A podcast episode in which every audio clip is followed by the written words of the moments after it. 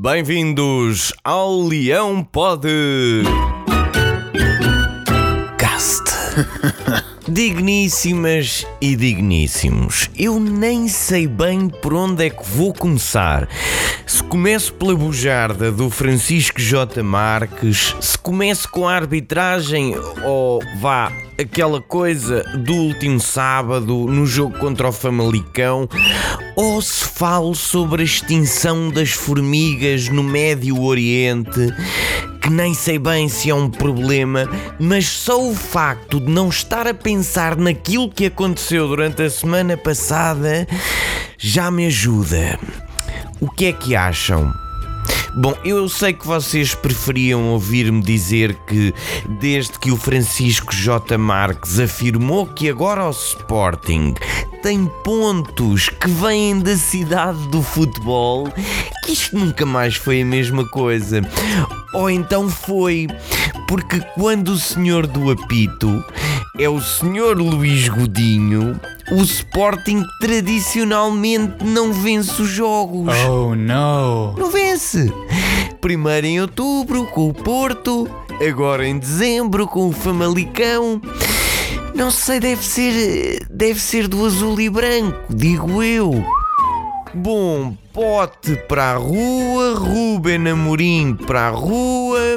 Ora, isto para além de me soar absurdo, ainda deixa aqui um problema grave no que respeita ao confinamento a que estamos todos sujeitos ao fim de semana, não é? Não se manda assim pessoas para a rua como também não se manda assim pessoas para dentro de um campo, principalmente as que não estão à altura do futebol nacional e não têm cabelo. Bom, já do outro lado da segunda circular, a oportunidade de recuperar dois pontos para o líder não foi desperdiçada, não foi. Há que reconhecer que o Benfica goleou Passos de Ferreira é no orçamento, mas na discussão dos três pontos a coisa foi mesmo até à última. E assim o Passos deu razão ao Jorge Jesus quando ele disse que a sua defesa sofre menos golos do que a do Benfica. E olhem que o Jorge Jesus sabe bem do que fala quando é para falar de defesa. Ou não fosse ele uma pessoa muito bem relacionada com o pessoal do direito. Porto trocou o autocarro que utilizou na sua baliza contra o Manchester City por um triciclo contra o Tondela. É só assim se explicam os três golos que a equipa Beirã faturou no Dragão.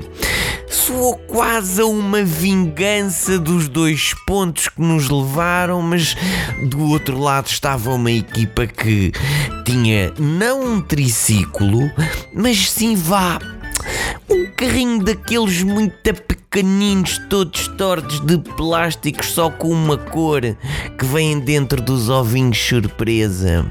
É. Já o Sporting de Braga não superou o Belenenses 2 Bessada SC com Porta Restelo FC. Lá está. De um lado um Sporting, do outro um clube azul e branco. Nunca dá.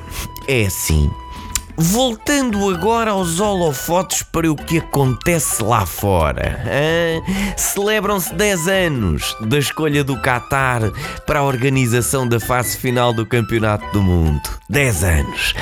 Mas sabem o que é que é curioso? É que nesses 10 anos aconteceram coisas estranhas, assim mesmo, entre aspas, a alguns decisores. Ora, dos 22 que participaram da escolha, 15 encontram-se numa das seguintes situações: A. Banidos da FIFA para toda a vida. B. Detidos. C. Suspensos. D. A lutar contra a extradição para os Estados Unidos da América. Sobram 7. Esses 7 encontram-se benzinhos, até ver, e pode acontecer que algum deles chegue à dita fase final do Campeonato do Mundo sem qualquer processo em tribunal. Vamos ver. Talvez aconteça, não é certo. Vamos ver. E é com esta entusiasmante notícia que vos deixo até à próxima terça-feira. Até lá, mantenham esses corações verdes entusiasmados, enviem mensagens bonitas sobre o Sporting uns aos outros, pensem de forma positiva no seguinte: vamos chegar a 2021 em primeiro. Acreditem, até porque onde vai um, vão todos. Resta-me despedir com um rugido apertado e convocar-vos já para a próxima terça, às nove e meia, no Facebook, Spotify e, obviamente, em leonino.pt. Porquê?